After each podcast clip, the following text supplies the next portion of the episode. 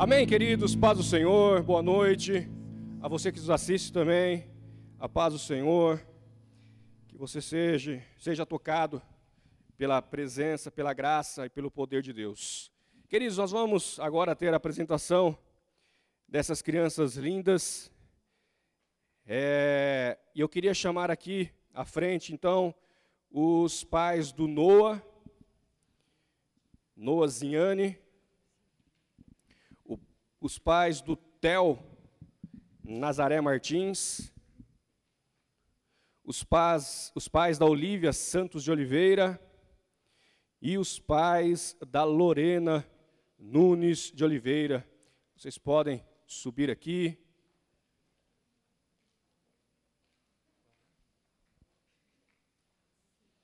Glória a Deus, né? Que bênção.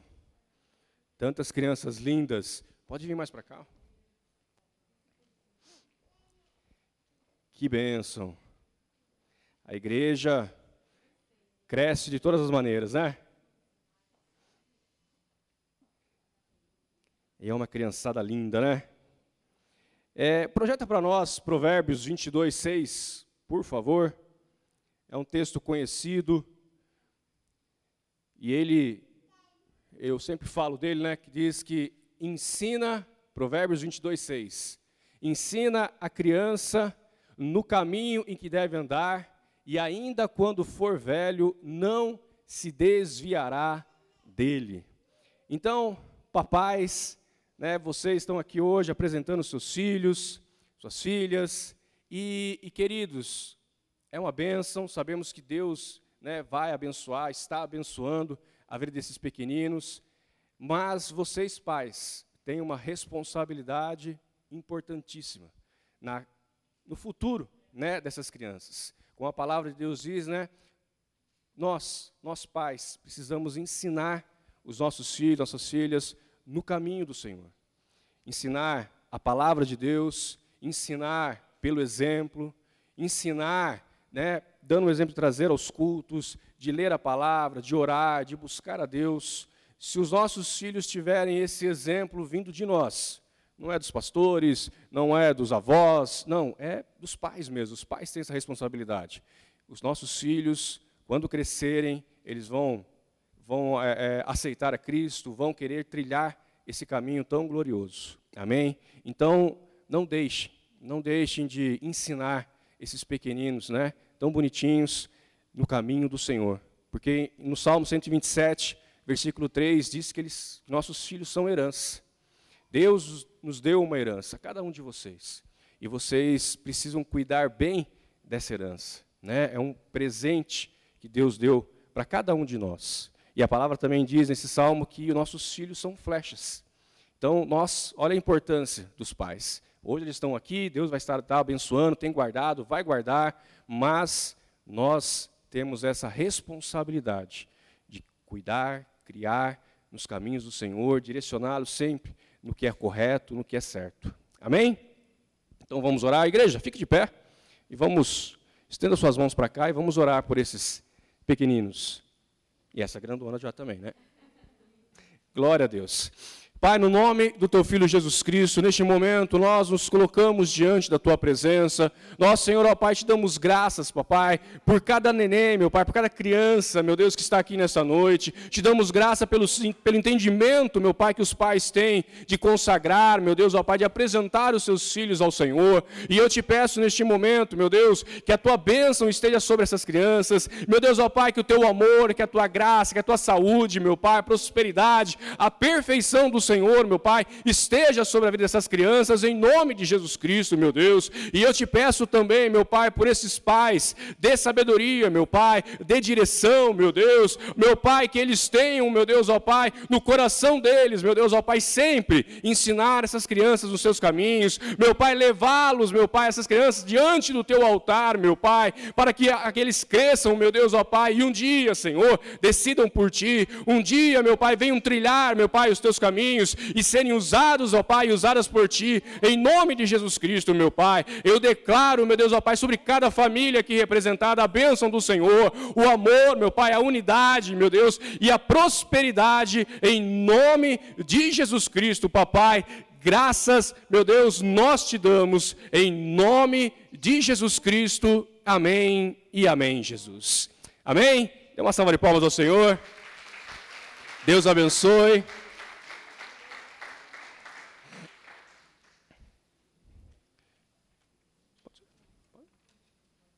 Glória a Deus. Os irmãos podem se assentar.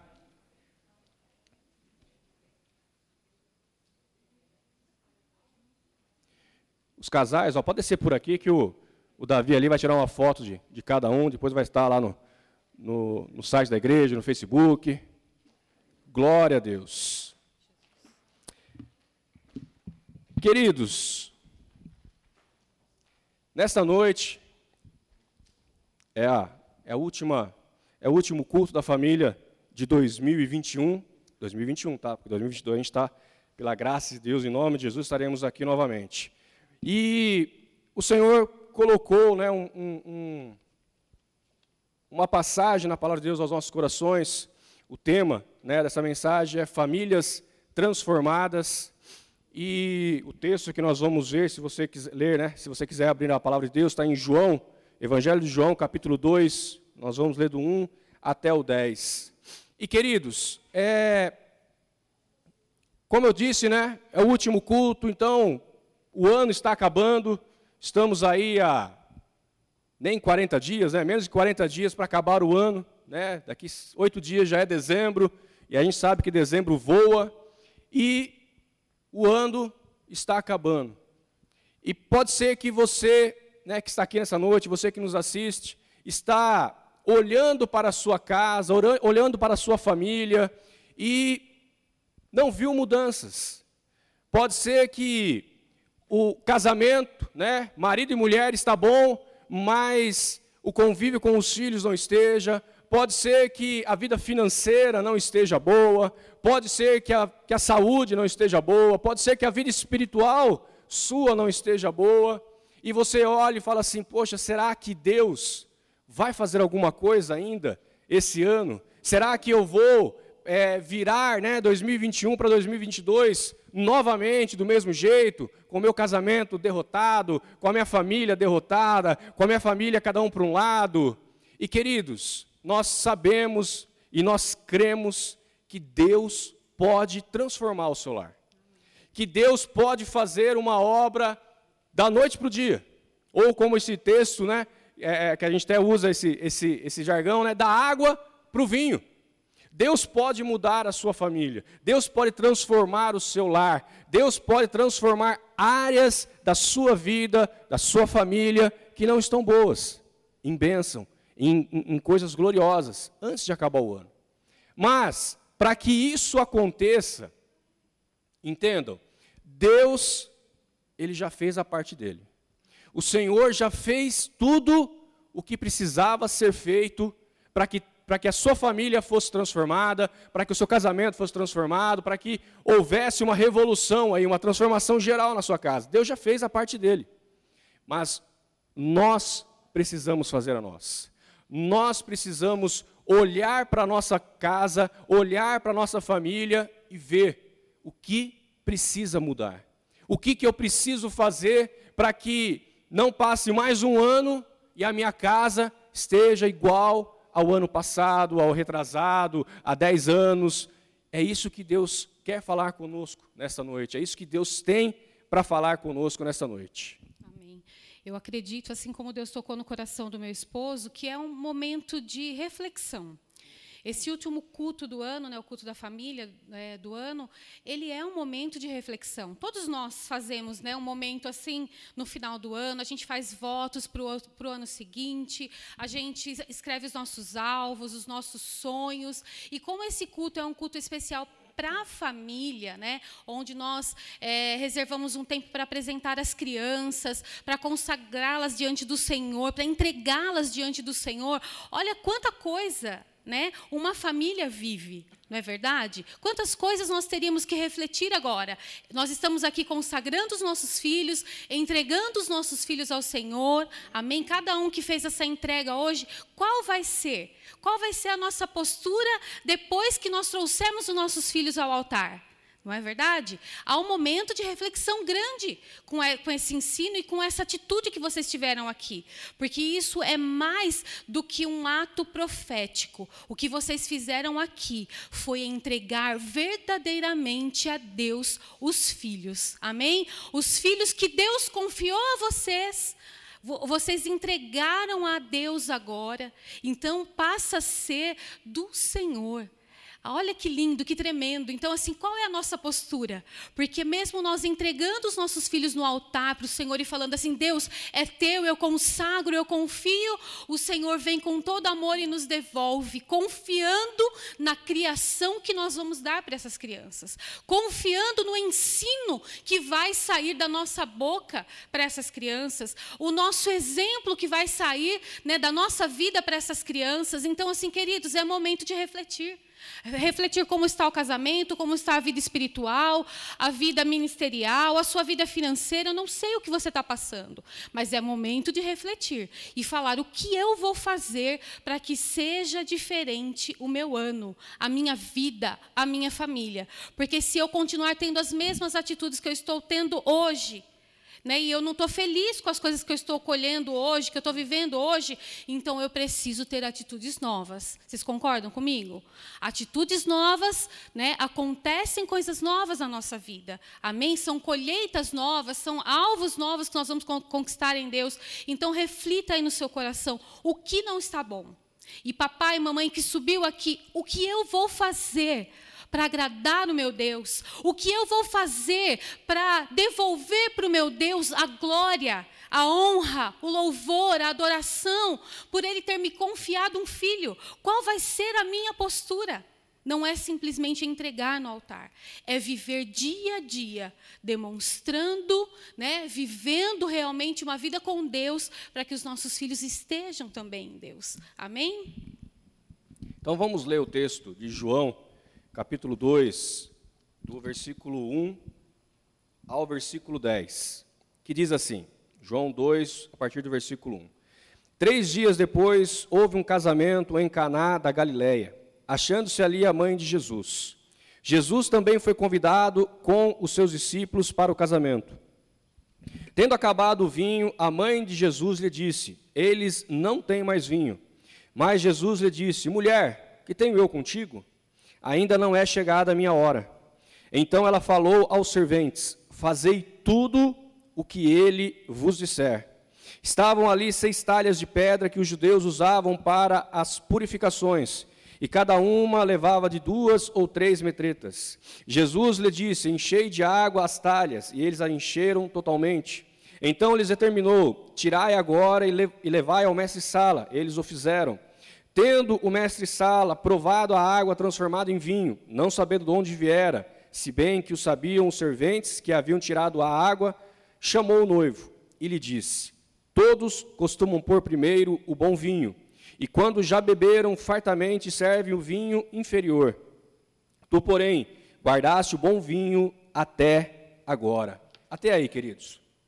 Queridos, para nós entendermos aqui, né?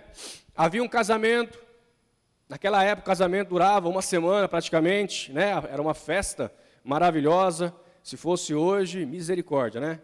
Os noivos estavam afundados, né? É, falia, não, dava nem para casar daquele jeito que era aqui. Mas naquele tempo, né, tinham uma semana de festa. E num determinado dia ali da festa, o, a mãe de Jesus, né, fica sabendo que acabou o vinho. Eu não vou entrar aqui na parte, né? É, é vinho, pode beber, não pode, não, não, quer, não vou entrar nessa parte, mas o vinho, ele simboliza o que na palavra de Deus? A alegria. Vinho, na palavra de Deus, é sinônimo de alegria, de festa, de graça, de, de, de, de, algo, algo bom, né? algo com cor, com cheiro, com sabor. É isso que simboliza o vinho. E nessa, nessa, nessa festa, de repente, num dia ali, acabou esse vinho.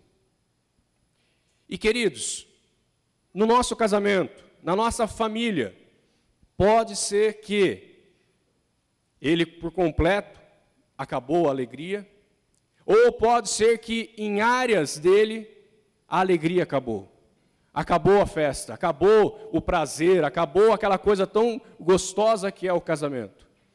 Aqueles né, que casaram agora, faz pouco tempo, aí, um mês, dois, um ano, ainda estão na lua de mel, né, né William? Está ainda naquela, naquela fase gostosa, boa. Mas vai passando os anos. E a lua de mel, ela não pode acabar, né? Ela tem que continuar. Glória a Deus. E queridos, mas às vezes acaba. Às vezes os problemas, problema financeiro, problema de enfermidade, os filhos, e aí vai, acabam minando né, acabam tirando a alegria, o sabor do casamento. E aqui nesse texto nós aprendemos, né, a gente aprende alguns princípios, algumas, algumas direções para que a alegria volte, para que o prazer novamente volte, para que as situações que estavam ruins sejam resolvidas e fiquem bem melhor de que quando começou, porque é isso que o texto fala. Né? O texto não fala que ah, transformou água em vinho, com qualquer vinho. Não. A gente viu no final do texto que, que o, o mestre fala assim: meu, todo mundo dá o vinho bom primeiro e depois dá a qualquer um. E aqui não. Aqui deram o melhor. E é isso que Deus tem para as nossas vidas. E qual que é, né? O, o primeiro, o primeiro ensinamento aqui que nós podemos tirar desse texto é convidar o Senhor Jesus para o seu casamento. A palavra de Deus diz que tinha uma festa, a mãe de Jesus foi convidada, mas Jesus também foi convidado. Jesus, queridos, ele precisa estar sendo convidado para o seu casamento. Não adianta, ah, eu casei na igreja, Érico, o pastor, o presbítero fez meu casamento, orou, abençoou, eu fiz meus votos e agora está tudo certo, Jesus está no meu casamento. Não. Jesus precisa ser convidado para estar no seu casamento todos os dias. Quando as situações começam a acontecer, nós temos que clamar a quem? Clamar a Jesus. Porque, queridos, se Jesus estiver no barco, se Jesus for é, o alicerce, pode vir as dificuldades, pode vir as lutas, mas não vai ruir, o barco não vai afundar, Deus vai estar ali, né? o Senhor Jesus vai estar ali nos guardando, nos segurando para que o barco não afunde, para que a casa não caia. Mas isso não nos, no, nos tira né, a, a possibilidade de não ter problemas. Se você perguntar para qualquer casal, para qualquer família, se eles têm problema, ou se eles estão, tiveram, ou se estão passando por um problema, vocês vão ouvir que sim, que se falar assim, não, não tenho problema nenhum. Nunca tive problema com a minha esposa, nunca tive problema com meu esposo, com meus filhos, com meus pais, alguma coisa está errada. Ou ele está pintando um quadro muito bonito para que né, queira aparecer o, o, o, a família top, ou ele está mentindo para vocês. Porque, queridos, infelizmente, família, lar, casamento, tem problemas. Tem problema porque é um diferente do outro, e tem problema por quê? Porque o inimigo quer destruir a sua casa. O inimigo quer destruir o seu casamento. O inimigo quer acabar com a sua família, porque ele sabe que quando ele acaba com a família, ele começa a acabar com a igreja. Então, todos os dias, convide Jesus para estar no seu casamento. Convide o Senhor para estar dentro da tua casa, que vocês vão ver que a sua vida, o seu casamento vai começar a mudar em nome de Jesus. Amém. O que a gente vê aqui nesse texto é que Jesus não foi chamado de última hora. Ele estava ali, ele já era um convidado de honra naquele casamento. Não acabou o vinho e de repente saiu alguém correndo. O texto não fala isso. E foram correndo à casa de Jesus, ou cataram Jesus na rua, né? Ah, Jesus estava ali fazendo milagres, eles foram lá, cataram Jesus, trouxeram para o casamento. Não, ele estava ali. Por isso a intervenção foi rápida. O milagre aconteceu na mesma hora. Na mesma hora que estava para aquela família passar vergonha. Você já pensou? Queridos, se hoje em dia faltar um refrigerante num, num casamento, você já passa vergonha, não é verdade? Você fala, meu Deus, né? Não tem nada para os convidados beber, aí sai correndo um daqui, sai correndo outro de lá, e a gente já se sente envergonhado se acontecer isso. Você imagine aquela época que os casamentos demoravam muito mais, né? E, se, e serviam-se bebida, o vinho, é, livremente. Então, assim, a vergonha era maior ainda, porque assim, te, te convidam para um casamento de dias, né? E não tem o vinho? Então, olha que vergonha ele, aquele casal passaria. Mas por que, que eles não passaram? Por tribulação no casamento, trazendo para a vida real. Né? Por que, que a intervenção divina foi rápida? Porque Jesus já estava ali. É isso que a gente precisa aprender e trazer para o nosso casamento. Jesus ele tem que ser presente na nossa vida constantemente. Não é orar quando eu estou com algum problema, não é clamar a Deus, ouvir para a igreja quando o calo aperta. Sabe aquela coisa que você fala, ah, eu estou desesperada e agora meu marido saiu de casa, a gente brigou, a gente discutiu, olha, o meu filho está assim, a minha filha está assim. Aí a gente sai correndo desesperada atrás do pastor, atrás da irmã, do discipulador. Por quê? Porque daí a gente cai na real e fala: estou perdendo a minha casa, estou perdendo a minha família. Ou deixa para clamar Jesus quando já perdeu todas as finanças, sabe? Já perdeu todo o dinheiro que tinha.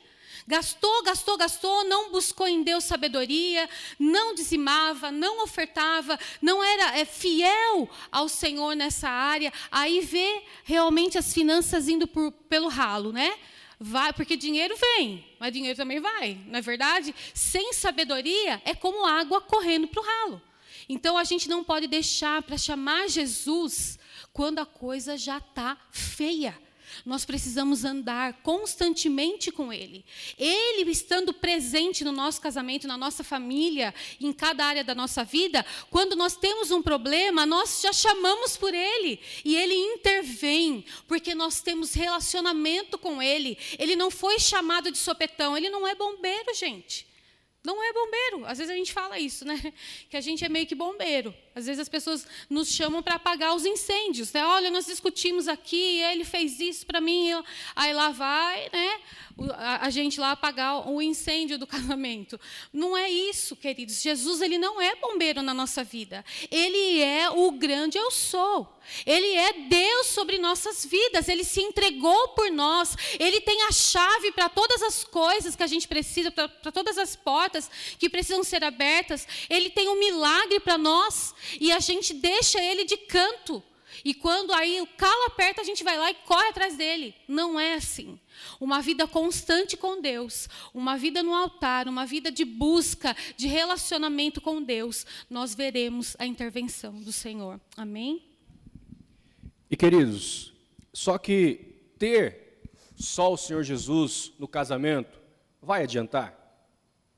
Vamos falar assim que é 50%, né?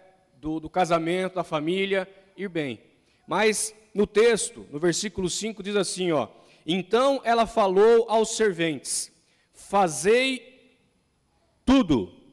O que, que é tudo? Tradução de tudo é tudo.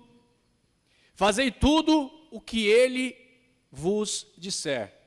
Trazendo para o nosso português aqui, fazei tudo o que ele mandar tudo aquilo que está na palavra de Deus. O maior problema das famílias, dos casais, não é convidar Jesus para o seu casamento. Às vezes nós fazemos isso, já é, vira uma, uma, uma, uma, regra, né? Eu levanto, Deus abençoe minha casa, abençoe meu casamento, seja comigo aqui, e amém, aleluia. Só que, a parte de Deus, como eu já falei, ele já fez. E ele deixou aqui os mandamentos para que eu e vocês fizéssemos também. Só que é aí que começa os problemas. Por quê? Porque a palavra de Deus diz que o homem precisa amar a mulher como Cristo amou a igreja. E o homem não faz isso. Ele quer amar a esposa como ele viu o pai amar a mãe dele, ou como ele viu o avô amar a avó dele, e assim por diante. Ou como ele vê, às vezes, na televisão. E, queridos, não é isso.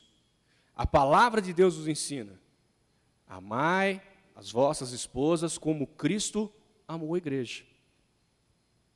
Então, varão, você precisa obedecer à palavra de Deus, amar ela como Cristo amou a igreja, se entregar por ela, ser o verdadeiro homem de Deus, aquele que tem Cristo como, como seu cabeça, porque senão não vai conseguir desempenhar seu papel, não vai conseguir evitar com que a família tenha problemas, com que o casamento acabe.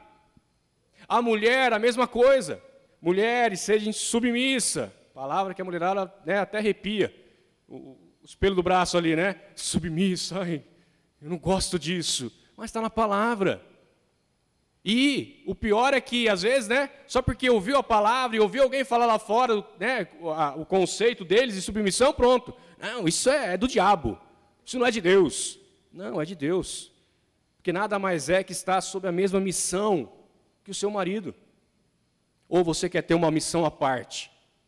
Você quer fazer a sua missão? Não, eu vou fazer a minha parte, eu vou fazer aqui, meu marido que, que se vire lá. Não. É estar juntos. Mesma missão. É caminhar juntos. É pensarem juntos. É decidirem juntos. Mas não cumpre. Filhos, aleluia, né? Obedecei, honrai aos pais. Ah, meu pai é careta. Meu pai é isso. Molecadinha de hoje, né? É uma, é uma benção, né? Acho, eles acham que sabe tudo, mas não sabe nada.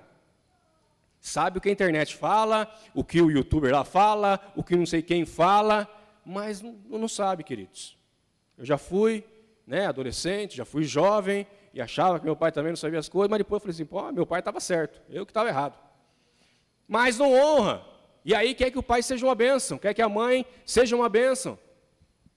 Por outro lado, às vezes os pais não estão né, ensinando os filhos o caminho do Senhor, como nós falamos hoje. Os pais vêm só trazer peso em cima dos filhos. Queridos, nós precisamos obedecer a palavra de Deus. Se nós obedecermos a palavra de Deus, nosso casamento, nossa família vai ser uma benção. Como eu disse, não livre de problemas, mas vai ser bênção. Por quê? Porque se nós estamos respaldados pela palavra de Deus, o Senhor vai nos ajudar.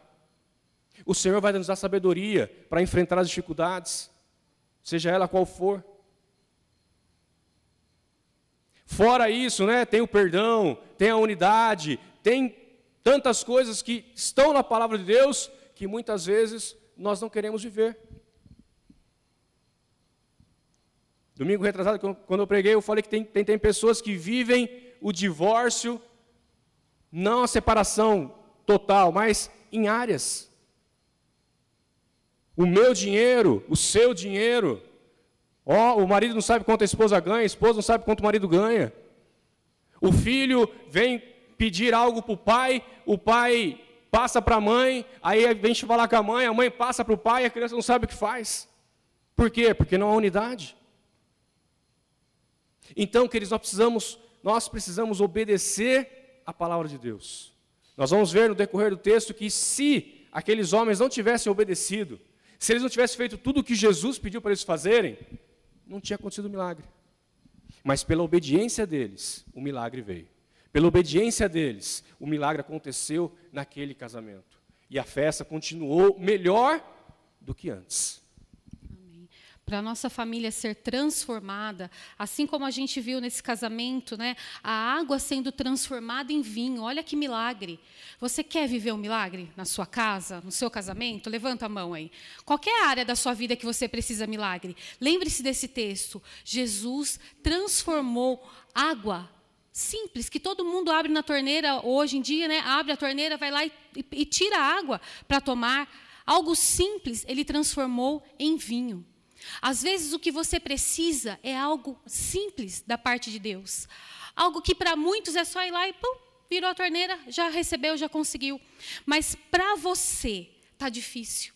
Para você, você precisa de uma intervenção divina, você precisa de um milagre. Aquilo que está sendo tão fácil na casa do outro, na família do outro, no emprego do outro, na vida ministerial do outro, espiritual do outro, para você é difícil.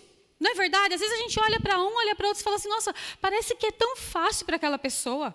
Parece que ela, ela consegue as coisas com tanta facilidade. De repente trocou de carro. De repente, olha, os filhos estão estudando não sei onde. Os filhos são uma bênção, servem na casa do Senhor.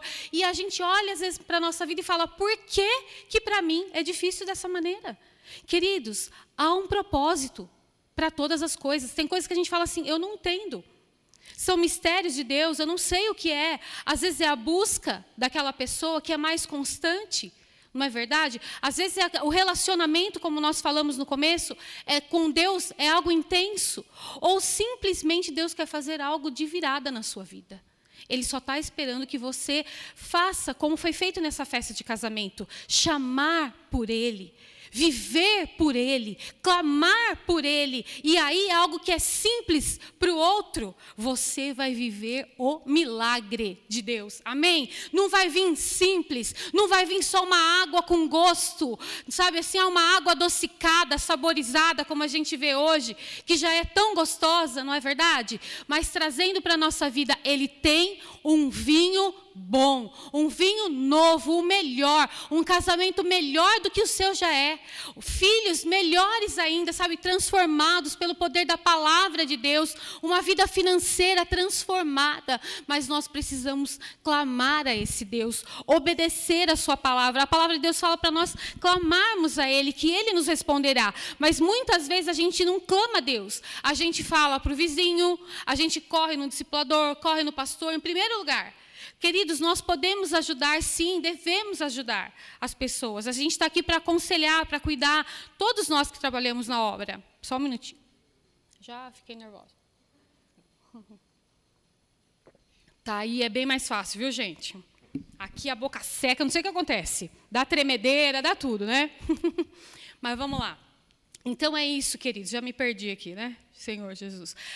Às vezes a gente vai e fala para um, fala para outro, a gente corre atrás de pessoas, de coisas. E aqui por esse texto e pelos textos de oração que nós encontramos na Bíblia, de clamor, de busca ao Senhor, está falando para buscar Ele em primeiro lugar, clamar que Ele vai responder, bater que Ele vai abrir. Mas a gente às vezes prefere ir naquele que é de carne e osso, porque a gente está vendo, então eu vou nele eu vou nela para ajudar. E aí é onde nós muitas vezes nos decepcionamos. Por quê? Porque o ser humano ele é tão limitado. Ele é ser humano igual eu, igual você. Ele vai orar com você, ele vai te ajudar, ele vai te estender a mão, vai clamar junto com você, mas Deus espera que saia o clamor é da nossa boca. É, são os nossos joelhos dobrados que ele espera. E aí a intervenção vem. Não é correr para o Facebook e fazer aquele desabafo todo, sabe? Aquelas coisas. É, você chora para todo mundo e para Deus, Deus é o último para quem a gente recorre. Não é isso. Enquanto a gente colocar Deus em último lugar para nós buscarmos, para nós né, clamarmos, para a gente ter relacionamento, intimidade, nós vamos continuar no último lugar da fila também. Queridos, o Senhor não divide a glória dele com ninguém. Quer intervenção divina? Você pode pedir oração. A palavra fala sobre isso, de pedir oração também, de receber oração por imposição de mãos. Eu creio também nesse poder. Mas Deus, Ele espera que eu e você tenhamos um relacionamento vivo, poderoso, intenso, de fé, de confiança. E aí Ele intervém na nossa vida. Ele tem que ser o primeiro o primeiro na nossa vida. Quando a gente deixar de fazer as coisas de Deus por último, deixar de buscar Ele por último e buscá-lo em primeiro lugar, inter, sabe, pedir a intervenção divina, pedir para que Ele intervenha, aí nós vamos com, começar a ver o Senhor entrando na nossa vida de uma forma sobrenatural, transformando todas as coisas, transformando água em vinho, problema em solução, dúvida em resposta sabe? Transformando coisas simples em milagres. Mas nós precisamos clamar a pessoa certa. E essa pessoa é Jesus. Amém? É nele que está todo o poder. Amém, queridos? E queridos, é, para que nós possamos né, ter a nossa vida transformada, nosso casamento transformado, nossa família transformada, nós precisamos é, nos deixar ser moldados. A maior dificuldade do ser humano, não é só do cristão, mas do ser humano, é o que? É o tempo. Nós é, estamos acostumados né, hoje com o fácil. Ah, eu quero comer.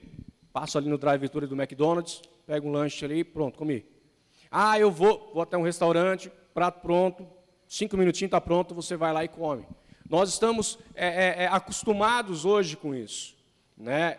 Eu sou da geração que não tinha tantas coisas assim, não. Tinha que esperar a mamãe fazer, né? não tinha tanto lugar para você comer, né? não tinha um micro-ondas para você esquentar o, o, o, prato seu de comida. Só que a geração de hoje já não, não tem isso. A geração é, né? a tecnologia está aí, uma maravilha. Você deve estar falando para mim assim, nossa, é que você é velho, hein? Não, não sou velho não, gente. Eu vou fazer 46 anos, mas nós somos numa época que era bem diferente. Né? Alguns aqui vão concordar comigo, estão no mesmo, no mesmo barco. E queridos, mas hoje não. Hoje, ah, eu estou fazendo a minha parte, Jesus está no meu casamento, eu estou fazendo a minha parte, e até agora meu marido não mudou, até agora minha esposa não mudou. Por quê? Porque, queridos, Jesus precisa trabalhar no nosso coração.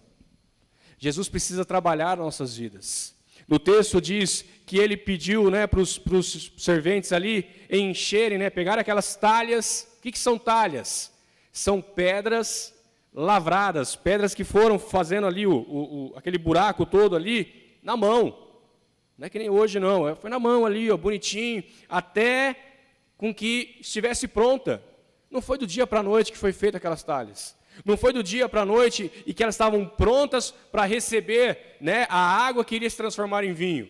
E muitas vezes nós não estamos prontos. Nós queremos que o nosso casamento mude, queremos que o nosso cônjuge, os filhos mudem, mas nós não queremos ter o tempo da transformação. A palavra de Deus diz que esses serventes eles foram levar, depois que encheu de água, eles foram levar essa, essa, essa, essa água para o mestre-sala. Vocês já imaginaram a cabeça dos, dos serventes? Vai lá agora e leva para o mestre-sala. Gente, eu enchi d'água isso aqui, o que eu vou levar para o mestre-sala? Vou levar água para ele? Acabou o vinho, acabou a água. Mas, queridos, nesse tempo eles levarem até o mestre-sala, Jesus operou o milagre. Érico, faz 10 anos que eu oro pela conversão do meu esposo, ou da minha esposa, ou dos meus filhos. Queridos, 10, 20, 30, não importa o tempo, Deus vai fazer. Só que nós precisamos perseverar. E é o problema de muito, muitos cristãos, não perseveram. No primeiro desgaste, no primeiro problema que há, eu quero me separar. É o que a gente mais ouve. Vem fazer aconselhamento conosco. O que está acontecendo? Não, eu quero me separar. Mas por quê? Não, eu quero me separar. Mas o que está acontecendo? Não, porque ele, porque aí começa toda aquela, aquela ladainha toda. Mas, queridos, começou o problema ali agora. Nenhum fez a sua parte ainda. Ninguém chamou Jesus para operar o milagre. E já quer cada um ir para um canto.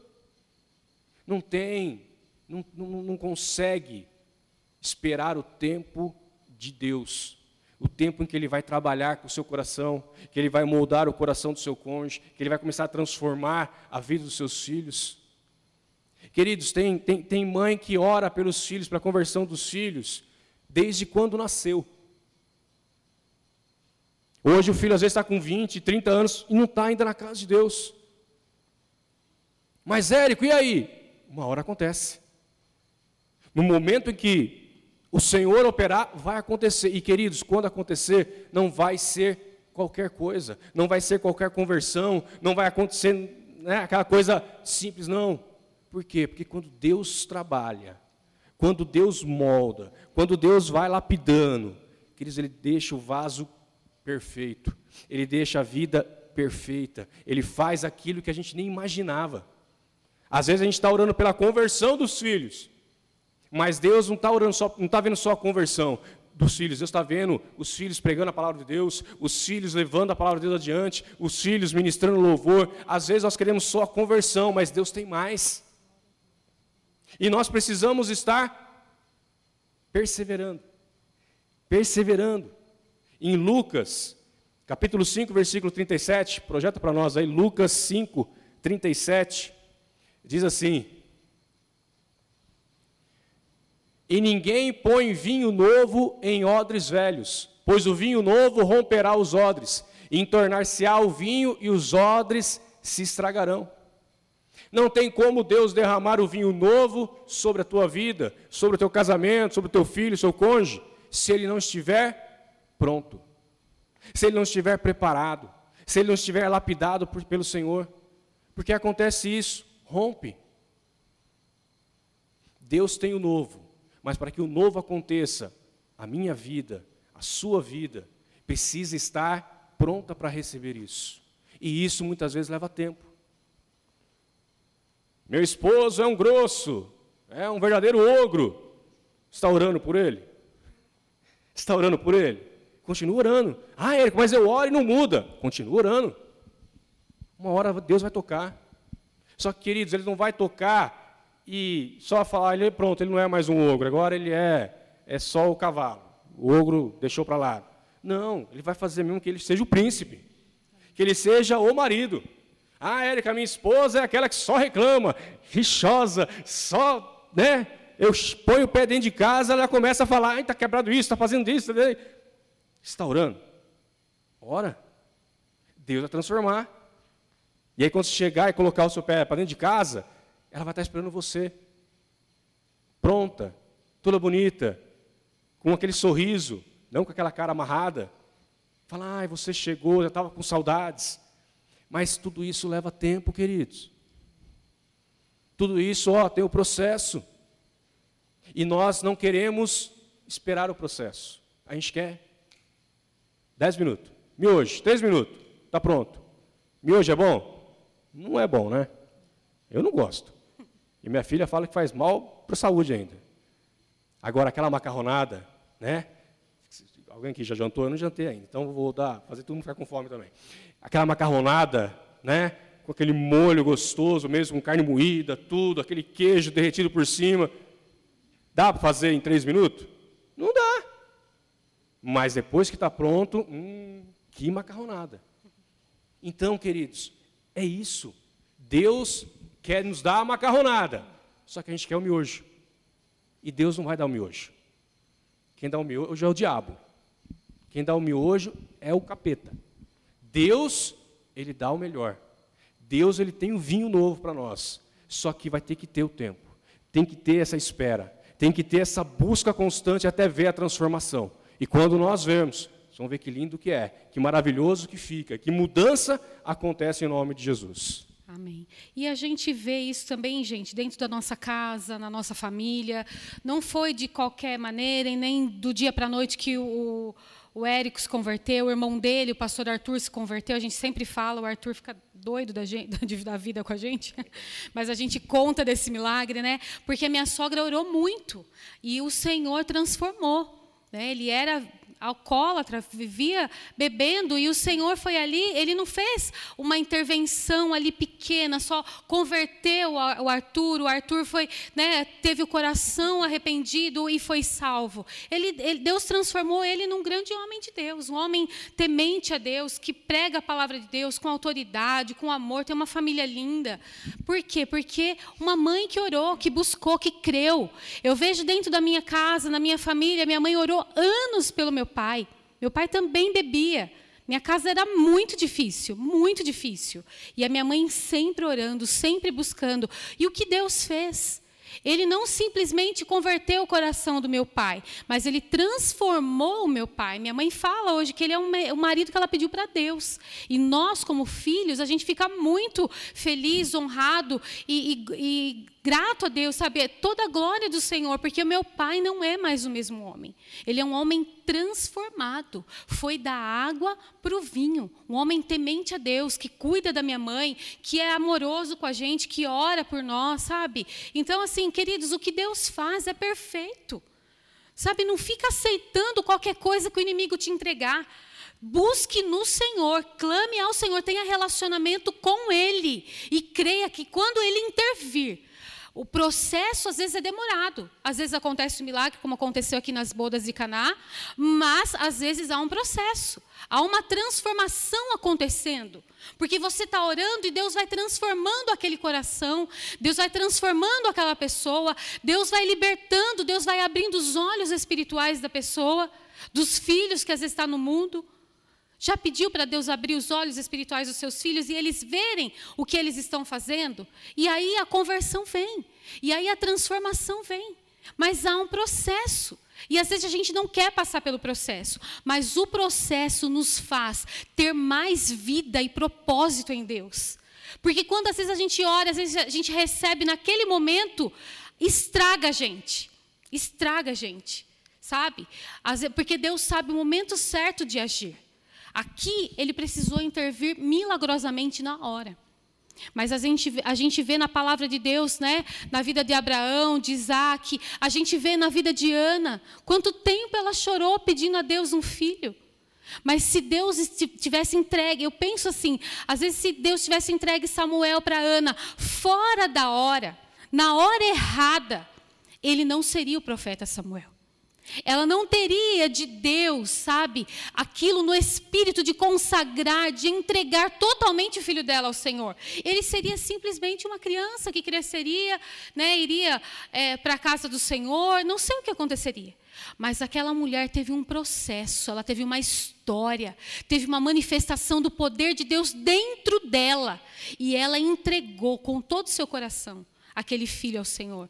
E ele se tornou né? Deus fez dele. É, eu prefiro essa, essa frase, né? Não ele se tornou, mas Deus fez dele o profeta Samuel. O que você espera que Deus faça? Qual a transformação? O que, que Deus precisa fazer na sua casa, na sua família? Tem um processo, mas se você confiar nele, se você depositar toda a sua confiança nele e nele você se derramar, você chorar, você buscar, você clamar, você depositar a sua fé, o milagre acontece, a intervenção divina vem. Não, não ligue para o tempo, queridos, o tempo pertence ao Senhor. O que nós não podemos fazer é parar de buscar, é crer, constantemente crer no Senhor. Amém? E queridos, por último, nós vemos que tudo aquilo que os, que os servos fizeram geraram um milagre que, que foi registrado na palavra de Deus. Nós não vemos, né, em, em outro, em outro evangelho, ver esse, esse milagre né, da transformação da água para o vinho. Por quê? Porque os servos obedeceram em tudo. Os servos, eles em nenhum momento nós vemos os servos falando: olha, não, isso está errado, não, não, não vai adiantar pôr água, não, não adianta colocar aqui nessas talhas. Em nenhum momento. Por quê? Porque eles creram que Jesus podia operar o milagre. Mesmo eles não, ele não conhecendo a Jesus, porque o texto aqui não, não diz que esses servos conheciam a Jesus. Mas mesmo eles não conhecendo, eles obedeceram aquilo que Jesus pediu para eles fazerem aquilo que Jesus ordenou para eles fazerem. E a obediência, queridos, gera a mudança nas nossas vidas. A obediência gera a mudança no nosso casamento. A obediência gera a mudança em todas as áreas da nossa vida. E o, mais bonito disso é que a transformação que Deus pode e quer fazer no seu casamento, na sua vida, não vai ser só para você. Porque quando quando Deus opera, quando Deus faz essa transformação, como nós vimos aqui, da água para o vinho e do vinho bem melhor, isso vai fazer com que as pessoas que estão ao redor de vocês vejam aquilo que Jesus fez. Olha que lindo, né? Família está lá, toda arrebentada, cheia de problema, querendo cada um ir para um lado, mas aí um se posiciona e Deus vem e transforma. Os vizinhos, os familiares que olham aquilo falam assim: como aconteceu isso? Como que o seu casamento foi restaurado? Como que os seus filhos foram libertos da droga, da prostituição? Como que, que a sua vida financeira foi, foi restaurada? E aí nós vamos poder testemunhar daquilo que Jesus fez em nosso casamento, na nossa família. E é isso que Deus quer. Queridos, Deus não quer transformar o seu casamento apenas para que você e o seu cônjuge, sua família estejam bem. Ele quer fazer isso, mas Ele quer que, através da família de vocês, através do casamento de vocês, o nome dele seja glorificado. E isso sirva de testemunho e sirva de ânimo para aqueles que estão passando por dificuldades. Porque, amados, problemas todos vão ter. Nós temos, já tivemos, mas o Senhor interveio. O Senhor veio e nos ajustou. Foi fácil? Não. Teve choro? Teve. Teve busca? Teve. Mas, para honra e glória dele, muitos que olham e falam assim: não dava nada. E agora vocês estão, estão aí, a família está aí, está tudo crescendo, estão servindo a Deus. O que, que aconteceu? Foi Deus. Queridos, não adianta que, ah, porque um é mais, outro é menos. Não, é Deus que faz a transformação que nós precisamos.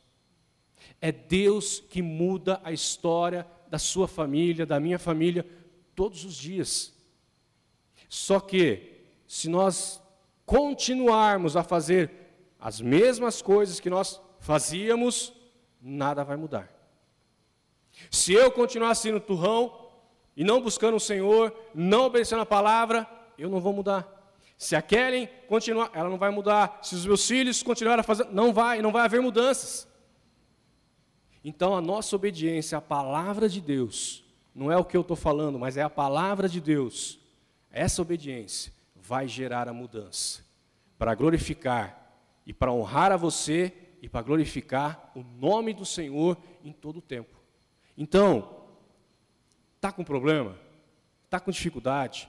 Tem passado né, por, por dificuldades, por, por, por lutas no seu casamento, convide Jesus. Obedeça a sua palavra. Espere o tempo que você vai ver que Deus vai mudar totalmente a vida da sua família, totalmente a vida da sua casa, o relacionamento entre pais e filhos, entre marido e mulher, em nome de Jesus. Queridos, e para finalizar, né, eu queria falar um pouquinho, porque nós, esse mês, estamos falando sobre as investidas do inimigo, né? que há o mundo natural, mas há o mundo espiritual. E às vezes a gente olha para a nossa família e, e, e vê como os inimigos, não é verdade? Às vezes, ah, está com algum problema financeiro, aí você fala, não, é porque é culpa do meu marido. É, é ele, a culpa é dele. Se teve alguma discussão, não, porque esse marido, esse homem que não muda, essa mulher que não muda, esses filhos, a gente começa a ver a nossa família como inimigo, como adversário. Olha o que Satanás faz. Ele planta ali uma semente de discórdia, ele coloca um problema, uma situação. Às vezes o problema fomos nós mesmos que causamos. Né? Eu sei que, que Satanás ele é, ele é, é, é do inferno né? demoniado, sujo. Mas muitas vezes é a gente que causou aquele problema. Às vezes a gente transfere a culpa para o inimigo e fica até mais fácil para nós, né? Mas muitas vezes somos nós que causamos alguns problemas. Nós entramos em alguns problemas. Mas eu quero me deter nos problemas espirituais. Então nós temos que refletir. São coisas que eu causei? Se é problema financeiro, alguma coisa, ou no emprego, fui demitido, fui eu que causei essa demissão? Fui eu que às vezes cheguei atrasado, que não dei valor? Fui eu que não administrei bem as minhas finanças, não coloquei elas diante do Senhor? Está tendo problema dentro de casa? Sou eu que não estou cumprindo o meu papel? Ou eu estou fazendo, mas mesmo assim a coisa não vai para frente? Aí você vê a pata suja do inimigo coisa do inferno mesmo, algo espiritual. Então nós precisamos discernir quando são coisas naturais que nós aqui precisamos nos posicionar, falar não, não farei mais dessa forma, ou são coisas espirituais. E aí as nossas armas são espirituais. Amém? Senão a gente passa a lutar contra o marido, contra o filho, contra a esposa, contra o líder sabe? Contra o patrão, contra o pastor, contra todo mundo. E menos contra Satanás. Satanás fica lá aplaudindo, rindo, porque ele realmente fez a sujeira dele e a gente mirou os nossos olhos, colocou o nosso foco na pessoa. Porque Satanás a gente não vê. A gente vê a sujeira que ele faz, mas ele mesmo a gente não vê. E aí a gente atribui tudo às pessoas, à família. E nós não podemos fazer isso. E para finalizar, eu gostaria de ler lá em Efésios 6, do versículo 10 em diante. Diz assim: Quanto mais, quanto ao mais, sede fortalecidos no Senhor e na força do seu poder, revestivos de toda a armadura de Deus para que poderes, para poderes ficar firmes contra as ciladas do diabo, porque a nossa luta a, a, a, pessoa com quem eu vou lutar não é contra carne ou sangue, não é a pessoa, amém? Mas sim contra principados e potestades, contra os dominadores desse mundo tenebroso, contra as forças espirituais do mal nas regiões celestes. Portanto, tomai toda a armadura de Deus para que possais resistir no dia mal e depois de ter, terdes vencido tudo, permanecer inabaláveis. Olha o que a palavra de Deus diz. Está ensinando para a gente reconhecer o inimigo. Para de olhar para o marido, para o filho, para a esposa, para qualquer que seja a situação, e falar: é com ele que eu vou discutir, é com ela que eu vou discutir. É, ah, é, são eles que não mudam, são eles que não se posicionam. Queridos, aqui a palavra está falando para a gente ter sabedoria, buscar em Deus e entender que a nossa luta não é contra a carne ou sangue. Enquanto a gente não entender isso, Satanás vai ficar, sabe, lutando contra nós. Ele vai ficar ganhando território dentro da nossa casa e vai continuar colocando situações ali para haver um divórcio, para haver brigas, contendas, realmente para que haja haja problemas financeiros, saúde, coisas que afastem a família, que abalem a família. Mas a palavra de Deus nos, nos orienta: fique firme no Senhor, é, se, se arme da armadura de Deus para você poder resistir no dia mal. No dia mal, se você tiver revestido de Deus, você consegue identificar quando é uma artimanha do diabo. Amém? Porque senão Deus quer intervir, Deus quer fazer um milagre, mas a gente está discutindo com a pessoa errada. Em vez de a gente lutar contra o inimigo e colocar ele para fora da nossa casa, a gente põe o marido para fora. A gente põe os filhos para fora. Né? Quantas, quantos casos a gente viu já de família falar assim: ah, eu não aguento mais, eu já eu entreguei na mão de Deus, aí o filho e a filha saem de casa. Gente, isso não é entregar na mão de Deus, isso é entregar direitinho para o capeta. Vai, ó, Sedex, que já vai mais rápido, entendeu? Não pode, nós não podemos abrir mão da nossa família, de jeito nenhum. Não enxerga a família como adversário, saiba que é Satanás tentando tirar os seus filhos de casa e às vezes ele usa a nossa boca para falar: sai, sai mesmo. Vai lá ver, vai lá ver quanto, é, quanto é fácil. Você pensa que é fácil manter uma casa? Vai lá ver o que você vai, vai passar na rua, o que você vai passar para se manter. E aí o filho sai de casa. Ou então fala para o marido, ah, isso mesmo, vamos divorciar. Gente, Deus odeia o divórcio. Vamos acabar com isso. Filho de Deus tem que entender que Deus odeia o divórcio, mas Ele ama a restauração e a reconciliação. Ele está ali, Ele está presente. Então nós não podemos, não podemos aceitar. Não enxerga a sua família como adversário. Há um mundo espiritual que nós temos que entender e tomar posse das armaduras de Deus, como diz aqui a palavra. Porque, queridos, se não, se nós não entendemos dessa forma, a gente põe a família para fora de casa. A gente acaba com o casamento, a gente arrebenta tudo mesmo. Porque a gente começa a agir na carne. Não tem nada de espiritual na gente, não. É, só, é carne pura. Aí discute com a pessoa. Discuta com o inimigo. Bota ele para correr. Não a família. Amém, queridos? E Deus, Ele quer intervir, Ele quer fazer milagre. E quando Ele fizer, conserva o milagre. Amém? Porque às vezes tem esse processo também, né, amor? Pessoa, o filho volta para casa, o marido volta para casa arrependido, ou a esposa vai lá, pede perdão, se conserta. Aí o orgulhoso, a orgulhosa, vai e fica lá falando, né? Voltou porque não tinha para onde ir. Voltou porque, né? Estava passando fome, estava passando, sei lá o quê. Querido, se você orou, você pediu, Deus mandou. Não põe o seu milagre para correr. Guarda o seu milagre. Fala, não, daqui não sai.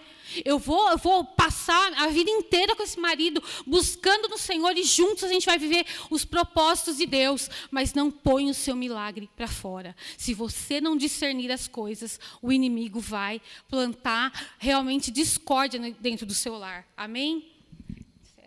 Glória a Deus. Eu queria que você fechasse seus olhos nesse momento. Você que nos assiste também, para tudo agora.